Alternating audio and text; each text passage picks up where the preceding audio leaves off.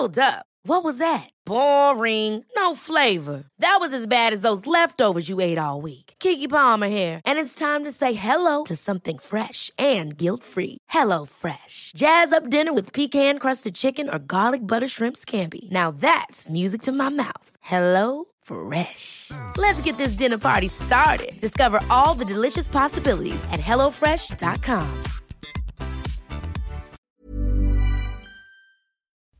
Heraldo Radio, con la H que sí suena y ahora también se escucha.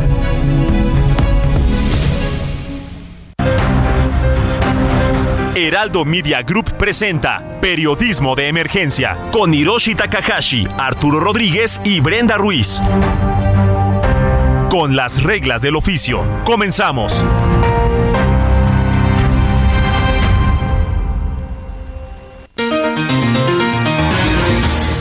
Buenos días, 10 de la mañana con 4 minutos. Los saludamos aquí desde Periodismo de Emergencia en la cabina del Heraldo Media Group y como cada fin de semana es un gusto saludar a Arturo Rodríguez. Arturo, ¿cómo estás? Muy buenos días pues con el gusto y siempre de saludarte Brenda y a todo nuestro auditorio, una disculpa una vez más por estar a distancia, y, pero con muchísimas ganas de avanzar en este programa que además eh, hemos preparado con mucho esfuerzo para eh, profundizar en temas pues muy importantes de la cosa pública. Pero aquí te sentimos muy cerquita, no te preocupes. Muchísimas gracias Brenda. Pues bueno, ¿cómo, viste esta semana, Arturo? Muchas noticias, como siempre, muy complicado todo. Y ahorita que estamos con, con la, la terrible noticia de que Pelé no está reaccionando al tratamiento médico y es una noticia trágica medio mundial. Sí, sí ¿verdad? Pues estas, eh, eh, que además ya es un, uno de los íconos, ¿no? De históricos de los mundiales y del fútbol. Eh, naturalmente, pues causa expectativa y saber cómo evoluciona este gran jugador. Pues, ¿y qué más? ¿Cómo, cómo, más viste la semana, pues Arturo? mira, yo creo que fue una semana muy intensa, eh, eh, aunque fue ya, eh, creo que bajando un poco, pues el, la temperatura de lo que venía sucediendo hasta días antes de la marcha que convocó el presidente López Obrador. No obstante, y los primeros días de la semana, creo que el tema de la marcha siguió siendo eh, el gran asunto que yo no sé si debiera hacerlo, Brenda, me parece muy absurdo que estén midiéndose la pues la convocatoria, ¿no? Midiéndose la que eh, el, el gobernante, el, presidente y los partidos de oposición este y que bueno eh, en esa medición nos mantengan durante semanas en una discusión tan eh, eh, pues boba como el hecho de, de saber si tiene o no tiene respaldo bueno, sabemos que es, un presidente completamente popular, pero arrancando este, justamente esta semana, este quinto año de gobierno del presidente López Obrador, pues nos topamos con noticias que no son precisamente favorables, que es nuestro programa de hoy, como el aumento de pobreza, eh, la inflación, la violencia contra las mujeres. Yo creo que no hay tanto que festejar en este inicio de quinto año de gobierno. Pues mira, eh, siempre se dirá yo tengo otros datos, ¿no? Pero ¿qué cuáles son los datos que nos interesan, Brenda? Yo creo que aquellos que están soportados eh, pues en, la técnica, que están soportados en, eh, pues eh, la gente, los especialistas, la gente que sabe de, asuntos y que se dedica a, investigar cada uno de los rubros que tienen que ver con las administraciones públicas, ¿no? Exactamente, y justamente esta semana la Comisión Económica para América Latina y el Caribe, la CEPAL, pronosticó que México cerrará 2022 con alrededor de 35.4% de su población en pobreza, lo cual nos ubica como el segundo país más pobre de América Latina, solo detrás de Honduras, debido a factores como la desaceleración económica, incrementos en la inflación y una incompleta recuperación del mercado laboral. Y justo para eso tenemos con nosotros a Rafael Croda de la Rosa, periodista y articulista de, del semanario Proceso para hablar de este tema. Rafael, ¿cómo estás? Muy buenos días. ¿Qué tal, Brenda? Muy bien. ¿Tú qué tal? Buenos días. Gusto de estar con ustedes. Gracias, Rafa, Arturo. Muchas gracias, Rafael Croda. Como siempre, es un privilegio saludarte, colega, amigo. Este, porque bueno, esta semana vimos justamente en el semanario Proceso un reportaje tuyo sobre este informe de la CEPAL que nos llamó muchísimo la atención y por eso quisimos eh, pues eh, tratar de enlazarnos hasta allá, hasta Colombia contigo para para eh, explorar un poco más o que nos cuentes este este informe. Eh, claro que sí, Arturo. Este, pues, eh, como te decía, este, es un privilegio estar en un programa eh, como el de ustedes, este, con periodistas del talante de ustedes. Entonces, pues sí, en efecto, la CEPAL dio a conocer su panorama social 2022 hace unos días y coincidió, digamos, con que se acercaba el cuarto aniversario del gobierno del presidente López Obrador, quien ha postulado como una de sus frases, lemas eh, favoritos, el de que por el bien de todos, primero los pobres. Esto supondría una política social muy agresiva, eh, que eh, primero que nada combata la pobreza. Y lo que nos está diciendo la CEPAL es que, esto no ha ocurrido, es decir, que eh, en los cuatro años de gobierno de López Obrador, él recibió el país con una pobreza, todo esto según mediciones de la CEPAL, ¿eh? no, no, no son ni de la Conevad ni, ni de un organismo mexicano, según mediciones de la CEPAL, que tiene la ventaja de que usan la misma metodología desde hace eh, muchas décadas y de que la usan para todos los países de América Latina. Entonces permite eh, comparar cómo está cada país en términos de pobreza y permite comparar cómo ha evolucionado cada país en términos de pobreza.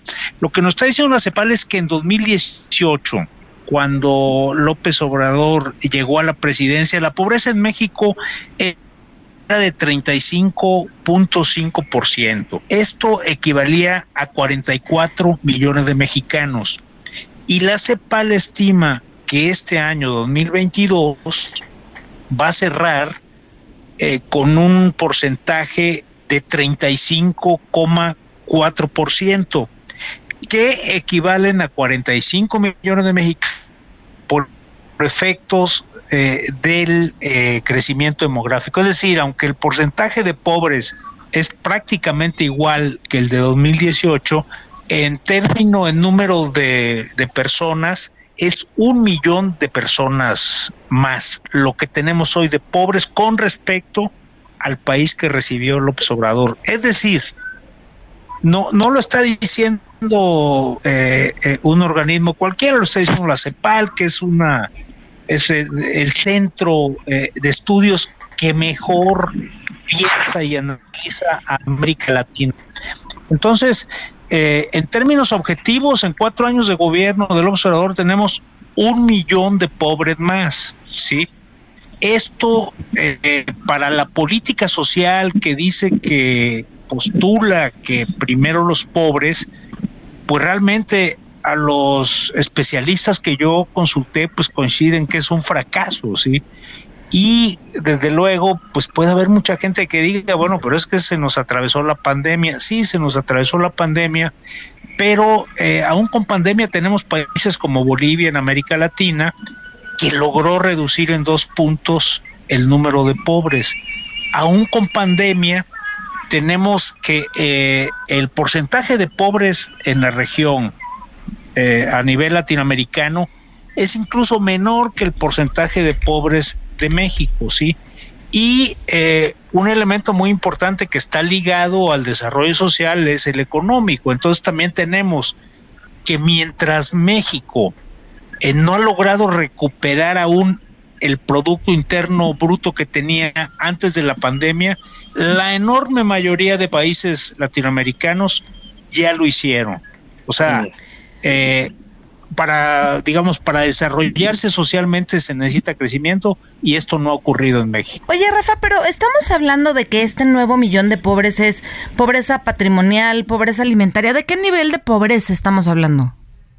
Sí, la, la CEPAL, la metodología que usa es pobreza patrimonial.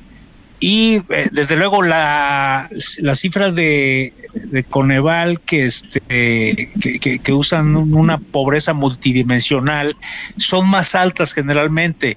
Eh, pero digamos, la ventaja de usar estas cifras de la CEPAL es que es la misma metodología que usa la CEPAL desde hace muchísimos años y es la misma metodología que usa para todos los países de América Latina. Entonces eso, digamos, nos da un panorama eh, digo, puede ser discutible o no la metodología, pero este nos da un panorama regional y un panorama eh, nacional acertado.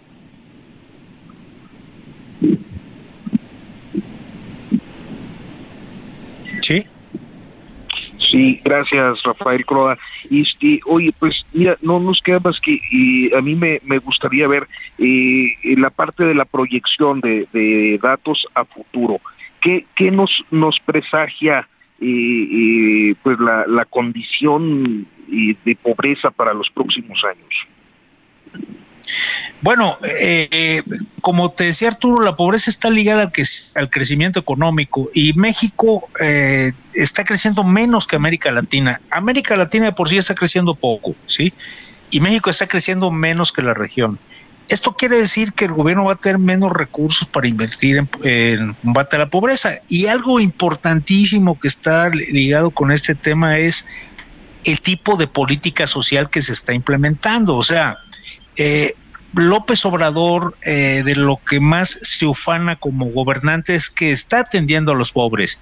Pero los expertos en estos temas nos dicen que la política social es una continuación de las políticas sociales neoliberales, ¿sí? que, que no hay nada nuevo y que además, en términos reales, el gobierno de López Obrador está destinando incluso menos recursos que Peña Nieto en proporción del PIB a combatir la pobreza, ¿no? Por ejemplo, Peña Nieto en 2013 eh, destinó el equivalente al 5,2% eh, del PIB en programas sociales federales. López Obrador el año pasado destinó el 4,3%, eh, este año el 4,7% y en 2023 va a llegar al 5%. Esta cifra es menor incluso a la de eh, Peña Nieto. Lo que sí tenemos que aumentar unas transferencias directas, fundamentalmente las pensiones y esto, bueno, pues hay especialistas que dicen que, ahí hay una lógica clientelar, no hay estudios, pero se presta, digamos, para que este tipo de ayudas sociales se eh, utilicen clientelarmente, Arturo. Oh, pues y Rafael Croda, como siempre es un gusto saludarte y hablar contigo y esperamos pronto pues eh, podamos volver a comunicarnos, ya sea que andes eh, en México en alguna de tus eh, visitas o enlazarnos con siempre muy interesantes trabajos que tienes por allá. Pues muchas gracias Arturo, siempre un placer eh, platicar contigo, comprenda y les mando un abrazo. Gracias Rafael. Hasta pronto. En Soriana, esta Navidad, compra uno y el segundo al 50% de descuento en jamones y salchichas Kiro Chimex en paquete. Y en quesos Oaxaca, Lala, La Villita, Food, Swan y Volcanes. Y cuatro pack de leche al pura UHT de un litro a solo 96 pesos. Soriana, la de todos los mexicanos. A diciembre 5, excepto salchichas para azar. Aplican restricciones. Oye Arturo, y fíjate que esta semana el gobierno federal junto con empresarios y trabajadores acordaron aumentar 20% el salario mínimo a partir de enero de 2023, por lo que pasará de 207.44 pesos al día y en la zona norte a 312 pesos diarios. Pero aquí el tema es qué implicaciones tendrá en el contexto inflacionario que vivimos actualmente y para eso tenemos con nosotros a Rogelio Gómez Hermosillo, coordinador de la organización Acción Ciudadana frente a la Pobreza. Rogelio, ¿cómo estás? Muy buenos días. Muy buenos días, Brenda. Qué gusto a la orden. Oye, pues eh, explícanos un poco, por favor, ¿qué va a pasar con este aumento al salario mínimo necesario? pero que en los contextos, en el contexto inflacionario que estamos viviendo en el país, donde vamos al súper y no nos alcanza, donde tratamos de comprar cosas y, y, entonces, fíjense que Rogelio, ahorita recuperamos la llamada, ya están aquí en, en la cabina la producción tratándonos de recuperar la llamada, pero, pero tú, tú qué dices, Arturo? O sea, es, es necesario el aumento del salario mínimo, pero en estos momentos, ah, se nos fue Arturo, perdónenme. Eh, Rogelio, entonces, ¿cuál será el, el, el, el impacto que va a tener este aumento? Ah, bueno, fíjense que como, como los últimos días las... Ya, Rogelio, ya, ya te recuperamos, muchas gracias. Sí, gracias. No sé qué pasó. Les decía, yo yo creo que el problema de, de, este ajuste, ajuste al salario mínimo para el año que entra es que se queda corto para, para avanzar a que sea suficiente para que quienes trabajan no vivan en pobreza. Ahora que estaban hablando de pobreza, la verdad es que la principal determinante de la pobreza en México se crea desde el mundo del trabajo, gente que trabaja y no gana lo suficiente para adquirir dos canastas básicas y entonces superar el umbral de pobreza de, la, de quien trabaja y una persona más en su familia o entre dos mantener a cuatro, en fin. Es decir, tiene que ser el trabajo, no los programas sociales, la manera de, salir de la pobreza. Entonces, el salario mínimo es, es, la garantía de remuneración del derecho al trabajo, es un monto que, si solo un monto, ahí tenemos que ser muy cuidadosos, o sea, infranqueable, mínimo necesario, como su nombre lo indica, para para que la persona que trabaja pues pues se sostenga, digamos, ¿no? Y lo contrario sería no ganar lo suficiente y vivir en pobreza. Entonces, la verdad es que eh, veníamos en un venimos en un proceso de recuperación gradual, sobre todo en este en este gobierno se se han hecho esfuerzos, pero la verdad es que se está quedando se está quedando corto y se hizo una negociación pues un poco general en paquete, esto que se anuncia, ¿no? Del 20% parejo y que como bien lo decías en la introducción, pues el que sube más es el salario mínimo en la frontera, que ganan solo quienes viven en esos municipios fronterizos. Donde más la vida es más cara. Se queda rezagado, le siguen faltando 2.377 pesos, por decir así, le van a faltar en enero del, del año que entra para adquirir dos canastas básicas. Entonces, eh, el punto que nosotros queremos hacer es que era al revés, el que tenía que subir más era el, más bajo, el salario mínimo general, los otros pues correspondería recuperar la inflación, ¿no? El 10%, en fin, que es como se aprobó realmente. Eh, se aprobó un porcentaje de 10% y luego se, se asigna un monto en pesos. Ese monto en pesos es el que servía para recuperar el salario mínimo general, poderle subir más sin que tuviera efecto inflacionario, Brenda. No, no sé si me explico. Sí, claro. Es decir, por ahora a mí la, preocupación no es la inflación, bueno, a menos que como se, siga insistiendo en que que, el porcentaje de referencia es 20%, como se está anunciando, cuando en realidad el acuerdo de la Comisión Nacional de Salarios Mínimos habla de 10% y luego el monto en pesos, que es el otro, por decir así, 10%. Pero el porcentaje de referencia para el resto de los salarios que no son el mínimo es 10%. Ahí sí puede haber un efecto en algunas unidades económicas, insisto, puede ser de, alza de precios, de alza de costos, digamos, o de desempleo, porque pues, no aguanten un, un, incremento de 20, cuando en realidad el acuerdo habla de 10%, el acuerdo formal, digamos, lo que realmente se aprobó en la Comisión de Salarios Mínimos, no lo que se está anunciando en los discursos. Claro. Oye, Rogelio, ¿y tú cuál es tu proyección eh, o la proyección que, que han hecho en Acción Ciudadana frente a la pobreza eh, rumbo a la cuesta de enero?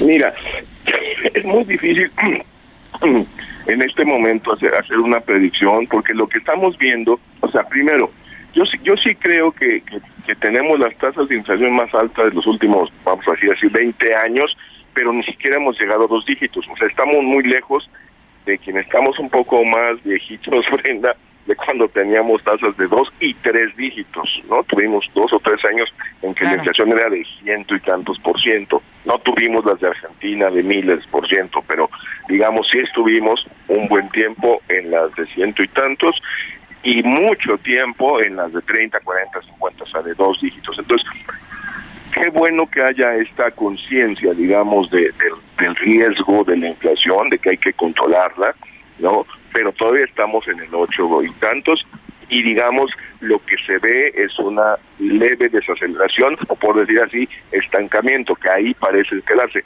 pero como bien dices enero es un momento que en México siempre ha sido Complicado. Pues la cuesta de enero, pues lo que dijiste, de alza de precios, de ajustes, todo el mundo revisa sus costos y sus precios y digamos que toma decisiones para todo el año. Ese momento puede ser muy, muy, muy, muy grave.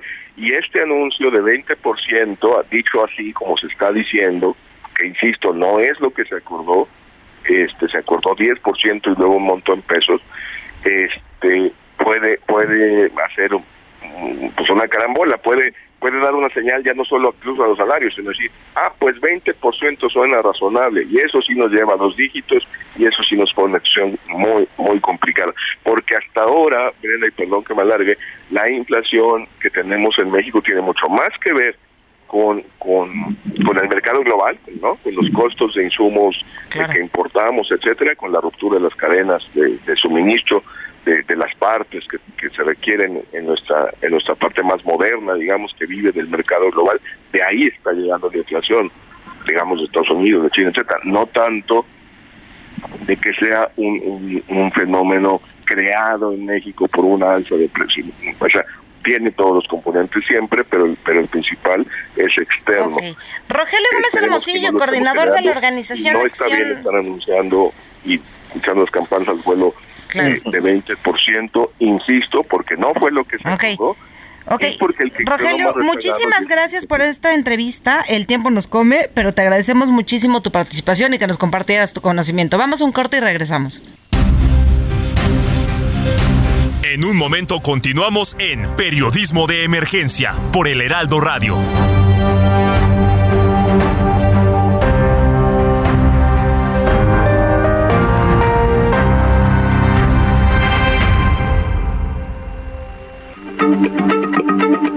Heraldo Radio, la H se lee, se comparte, se ve y ahora también se escucha.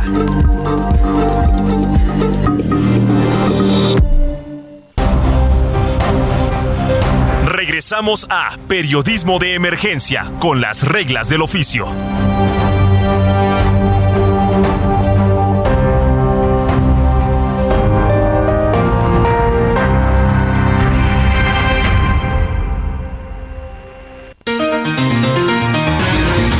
10 de la mañana con 31 minutos y seguimos aquí desde la cabina del Heraldo Media Group. Y fíjate Arturo que es un tema eh, que, que, triste y dolorosamente del que hemos estado hablando las últimas semanas y es la violencia contra las mujeres.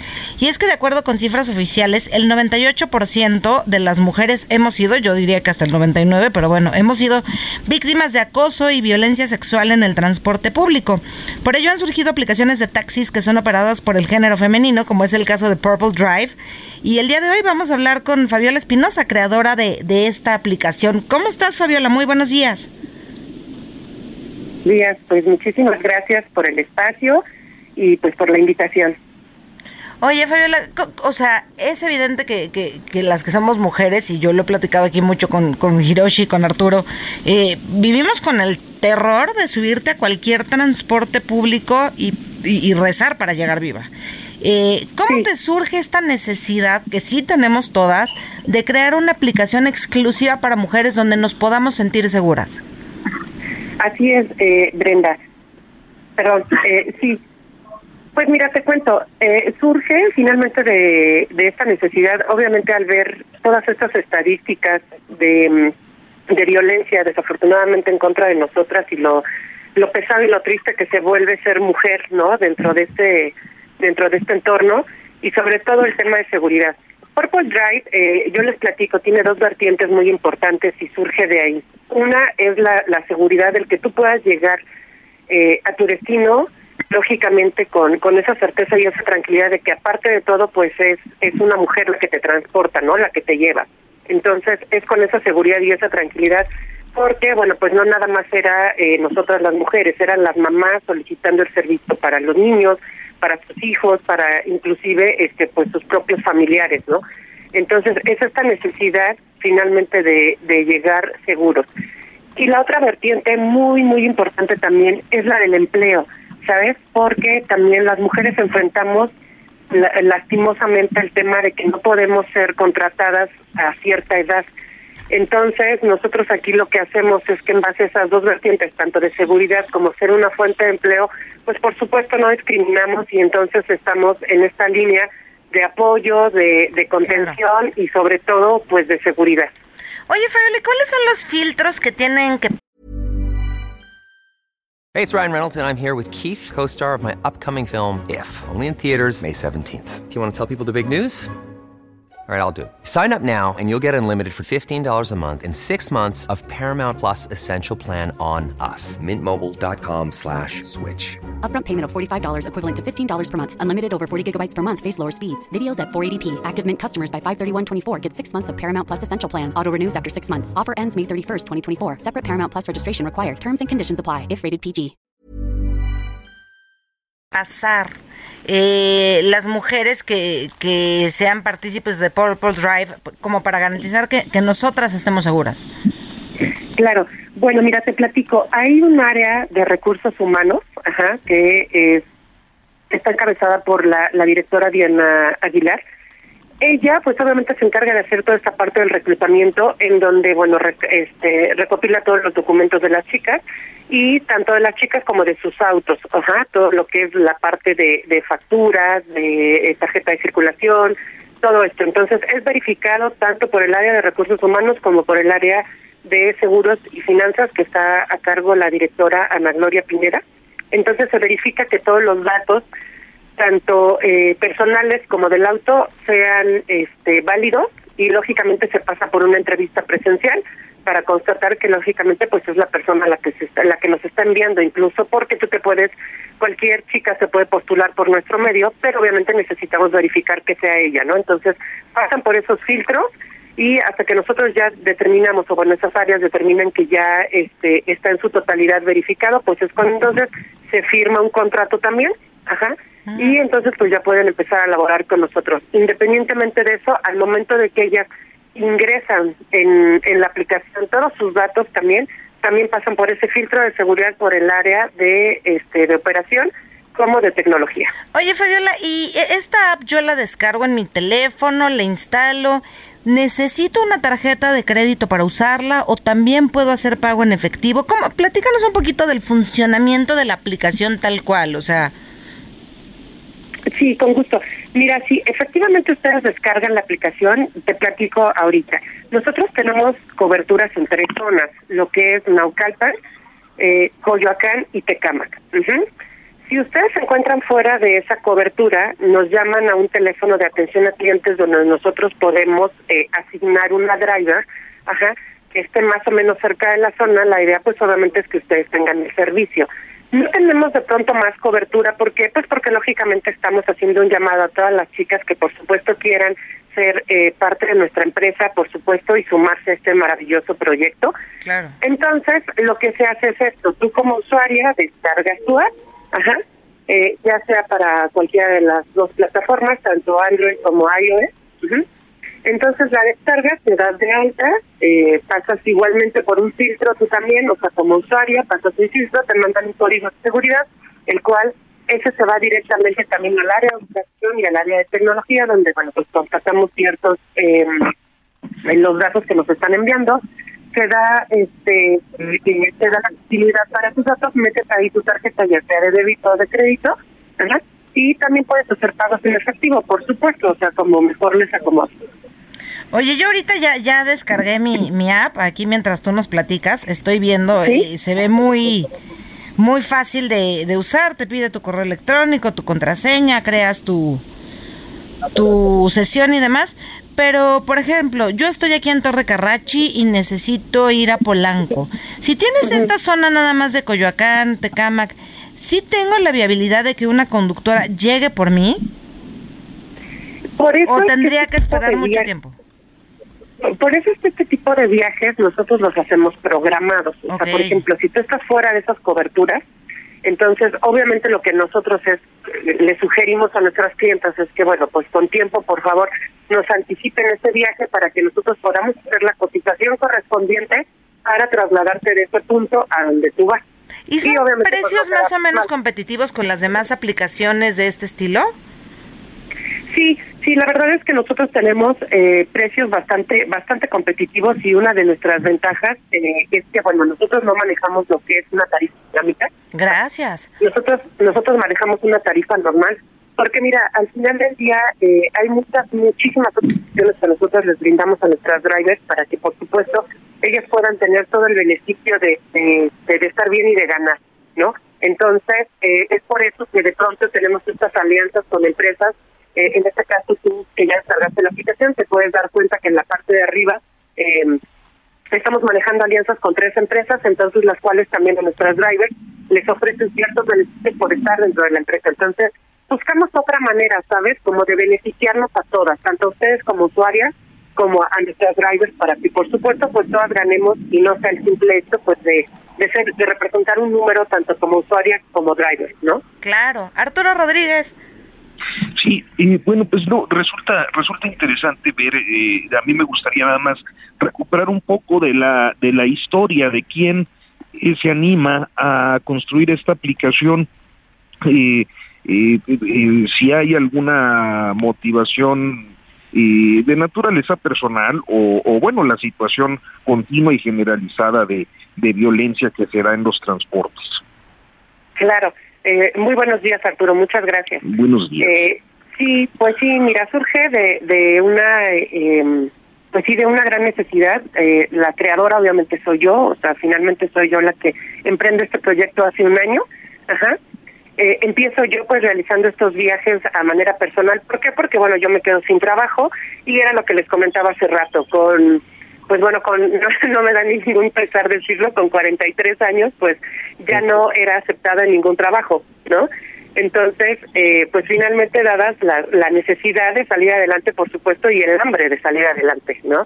Eh, me lleva a, a pensar, pues, qué, qué podría hacer en ese momento y, lógicamente, yo como ya trabajaba en algún momento en, en una de estas aplicaciones eh, móviles, entonces yo quise emprender, pero pues mi mentalidad era con puras mujeres. Entonces, así me inició justamente hace un año, ajá, con eh, pues apoyándome de amigas en, en, en grupos así de oye pues este si me quieres recomendar para paquetería y viajes y todo y así empiezan mis primeros viajes. Entonces así empiezo. Conforme va pasando el tiempo lógicamente me doy cuenta que la demanda del servicio es muy muy alta entonces empiezo como en este proceso de, de formarme, eh, bueno, de tener una visión empresarial y, tener en mente, pues no nada más el realizar viajes, o sea, el tener una empresa como tal, finalmente con todos eh, sus su, su proceso y hacer las cosas bien, ¿no? ¿Por qué? Porque también es un tema de seguridad, es un tema, eh, pues es, es delicado, no es tan tan sencillo.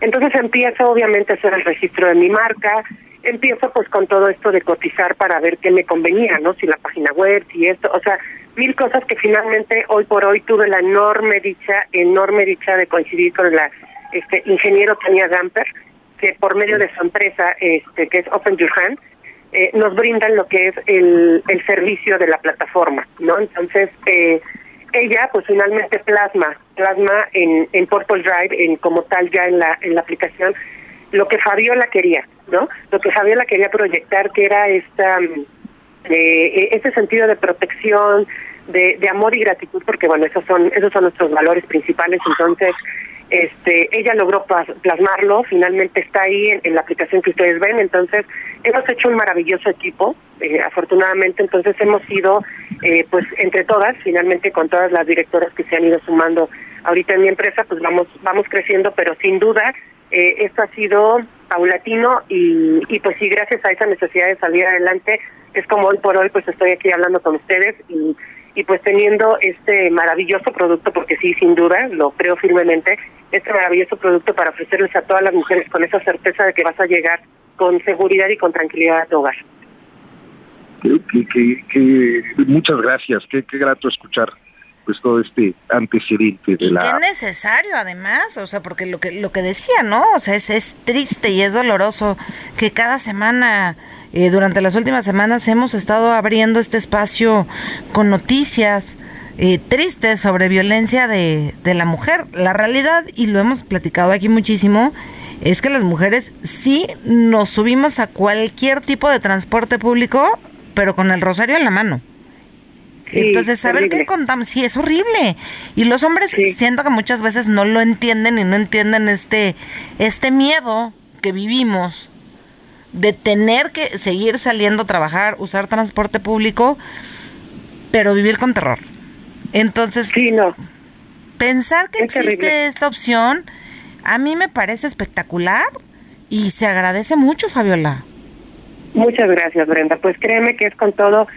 A, mí me gustaría decirles que, me encantaría nombrar a cada una de esas mujeres que les agradezco infinitamente por por cada una de ellas, por cada esa, de, esas recomendaciones que hoy por hoy de verdad son las que me llevan y, las que llevan a Purple Drive a estar en donde está. Eh, de verdad nombrar a una por una me sería totalmente imposible, entonces gracias, infinitas gracias a todas las mujeres a sus recomendaciones, es por eso que estamos aquí.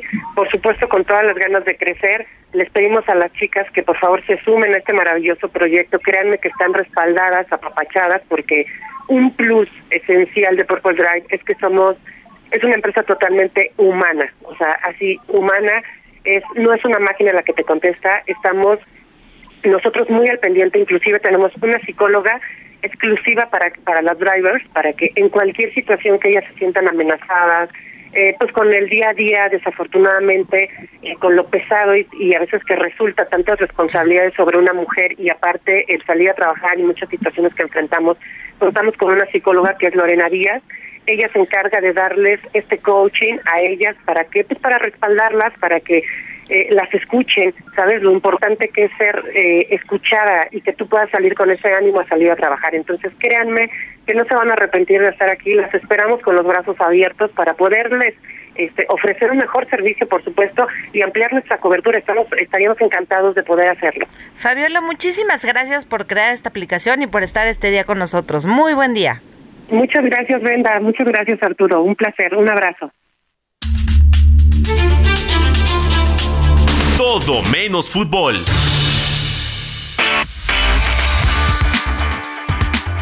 Oye Arturo, y fíjate que, que ahorita vamos a tener con nosotros a José Luis Valencia, que es el ganador eh, del 19 concurso nacional de cuento Juan José Arreola 2020, pero ahorita nos viene a presentar El barrio se respeta y otras consideraciones, que viendo este libro que se ve realmente espectacular. Hay tres frases que me llaman la atención, ¿no? Que es, hablamos de criminales que a su vez son padres ejemplares.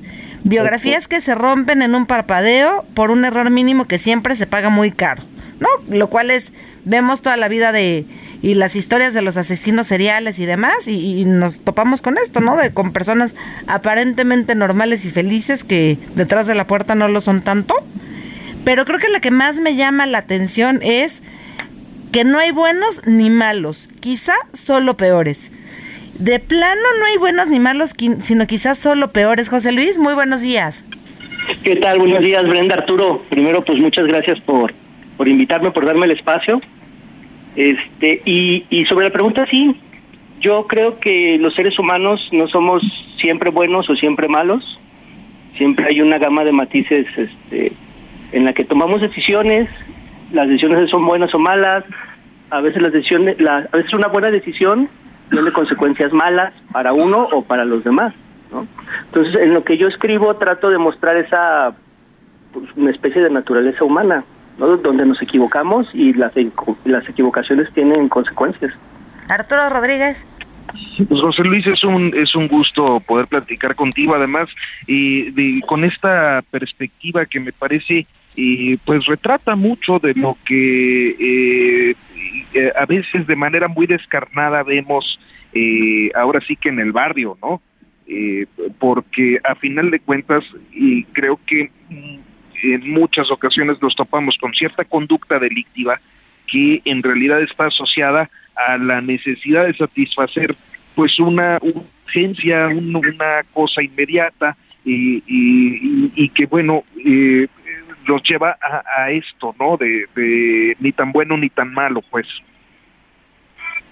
Sí, sí, este, eh, lo que pasa es que estos cuentos son, son justo eso. Empiezas a ver a seres humanos interactuando con su familia, en el trabajo, este, que no son naturalmente criminales, no, o no todos por lo menos, este, y en algún momento una de las decisiones que toman en el, durante el día, ni siquiera durante la vida, este, pues provocan consecuencias negativas para otros. Oye, ¿y si es cierto esto de que el barrio no, o sea, el barrio se respeta aunque ¿El barrio no siempre respete? Yo creo que sí, ¿no? Este, este, el barrio se respeta, que es el nombre del libro, es, este, es el primer cuento de la, de la compilación y justo es la historia de un tendero este, de 60 años que ha pasado toda su vida en el barrio, que conoce a, a muchas generaciones del barrio y de repente se, se enfrenta con una época en la que está en medio de una guerra de pandillas. Y los líderes de las pandillas, este, la, esa gente violenta que está acabando con el barrio, pues son los niños que él cuidó, que él conoció en algún momento y está justo esa contradicción en, este, o ese dilema, mejor dicho, de bueno son los niños que yo conocí y hoy son los asesinos, los narcomenudistas, los que se roban los coches del barrio. ¿Y, si, si tienes casos en los que te hayas inspirado de la vida real, de tu vida, para crear estos personajes? Eh, no, no necesariamente, no, las historias en sí no. Este, pero sí todos los cuentos tienen algún algún matiz de, de, realidad. Este, mm, cómo contarlo sin medio spoilear. Este, pero bueno, por ejemplo, en este del barrio, este, lo ubico en una esquina en Gómez Farías y la 40, que es justo el barrio donde yo crecí, y, y ahí en, ese, en esa esquina sí estaba la tiendita histórica del barrio. Y la atendían un señor, una viejita, este, y ahí convivíamos y ahí estábamos los, los niños y los adolescentes se tomaban las caguamas ahí afuera, este, y los señores, era como un punto de encuentro. Y que después con los años, este, pues sí se llenó el barrio de pandillas, este, y la cosa cambió. No hubo una tragedia como la que cuento ahí, este, pero esa fue la inspiración, digamos, para el cuento. Arturo.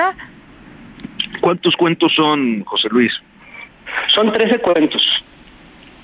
Son 13 cuentos y, les platico, son como... Esto este, este libro es una, como una continuación de Los tiempos de Dios, que fue el libro con el que gané el, concurso Juan José Arreola. este, ese año tuve un año sabático y me puse a escribir y decidí participar en el concurso solo para ponerme una fecha límite, ¿no? Y no procrastinar, digamos. Entonces, todos los cuentos que terminé para esa fecha salieron en los tiempos de Dios. Y los que no se alcanzaron a terminar, los seguí trabajando estos dos años. y el resultado, pues, es este libro. ¿Con quién, con quién tallereaste y con quién trabajas tus, tus cuentos, tus textos, José Luis Valencia? Mira, eh, hay dos personas, José Luis Enciso, que es un gran escritor este, de Ciudad de México. De hecho, creo que es colaborador ahí con ustedes en, en el noticiero del fin de semana. Este y, hay otras dos personas, César Ruiz Galicia, que fue Premio Nacional de Periodismo el, el año pasado, eh, trabaja en Tercera Vía, este y mi editor, que es Abelino Sordo, el dueño de Rayuela, que es uno de los mejores diseñadores de libros del país. Pues mira, aquí nosotros ya tenemos en nuestras manos El barrio se respeta y otras consideraciones. Y la verdad es que desde la portada es un libro muy bonito. Yo creo que yo sí me lo voy a echar el día de hoy. Porque sí, sí te deja picada la descripción. O sea, yo sigo con el que no hay ni buenos ni malos, quizá, quizás solo peores. Creo que tienes mucha razón. Así es, y digo, es un poco la reflexión de todos, todos nos levantamos en la mañana muy campantes, este, y al salir a la calle puede pasar cualquier cosa. Este, la esencia de los cuentos es esa. Hay que estar preparados para, para la vida. Pues muchísimas gracias, José Luis Valencia. Eh, ha sido un privilegio escucharte y recomendar. El libro ya está en librerías, ya está en todas partes. Creo que, que la próxima semana entra a librerías y, y Amazon, creo que también va a estar por ahí. Bien, oye, ¿y eres de los que invitan a Guadalajara o estás como yo que este no, no, nunca me convocan? Este, no, no me tocó este año ir a Guadalajara, fíjate. Ándale. Bueno, pues eh, pues un gusto, José Luis Valencia, qué bueno que estés por acá eh, y estaremos muy atentos a tu obra y, naturalmente pues leyéndote, que es lo, lo más importante para un autor. Muchísimas gracias y nuevamente gracias por el espacio. Gracias, José Luis. Buenos días. Buenos días. Buenos días, hasta luego. Oye, Arturo, pues ya, ya se nos va a acabar, pero no, no quisiera dejar de, de, de pasar la, la oportunidad de, de invitar que si todo, o sea, a nuestros amigos de Valle de Bravo, que todavía alcanzan a llegar al informe, al primer informe de la, de la alcaldesa Michelle Núñez, que empieza en punto a las 11 de la mañana, que ha hecho grandes cosas, entonces si pueden, todavía láncense a Valle de Bravo. Eh, Valle Bravo es ese paraíso cada vez más este y pues eh, refinado ahí en su imagen urbana, ¿no? Más cuidado, qué bueno. Sí, exactamente. Oye, ¿qué, qué, qué hago, Arturo? Este, este libro era tuyo, ¿me lo quedo o te lo guardo? No, hombre, quédatelo, léelo y ya me contarás para yo también con, eh, con, conseguirlo. Y este y Brenda, pues yo creo que eh, no no no voy a dejar, eh, aunque es la sección todo menos fútbol, no voy a dejar de mencionar pues que la, la selección ya chupó faros, que todo el mundo lo sabe, pero bueno. Que no los que de- deberían chupar faros son los directivos de la, federe- de la Federación Mexicana de Fútbol, más bien. A ver, pues dinos rápido, ¿por qué? Oye, pues ve nada más qué resultados más malos y más mediocres se están dando. Oye, yo no sabía que el Tata Martino cobró 270 millones de pesos por dirigir a la selección. Para estas vergüenzas, imagínate. De 170 millones de pesos. No, pues con eso ya me retiro, ¿eh? Yo también, ya nos vamos a viajar por el mundo. Anda uno a pie y pidiendo fiado. Imagínate, y este... Pero pues ya, el, el día de hoy se nos terminó. Arturo Rodríguez, como siempre, un placer. Y por aquí Mañana nos escuchamos el día de mañana. Hasta pronto. Muy buen día para todos. Muchas gracias.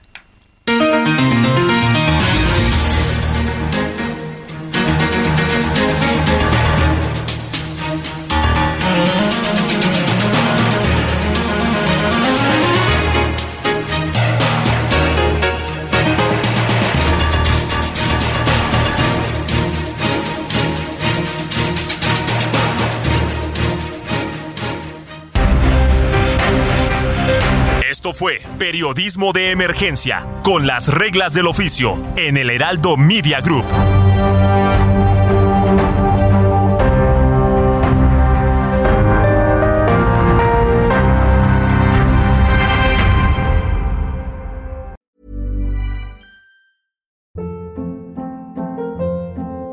Hold up. What was that? Boring. No flavor. That was as bad as those leftovers you ate all week. Kiki Palmer here, and it's time to say hello to something fresh and guilt-free. Hello Fresh. Jazz up dinner with pecan-crusted chicken or garlic butter shrimp scampi. Now that's music to my mouth. Hello Fresh. Let's get this dinner party started. Discover all the delicious possibilities at hellofresh.com.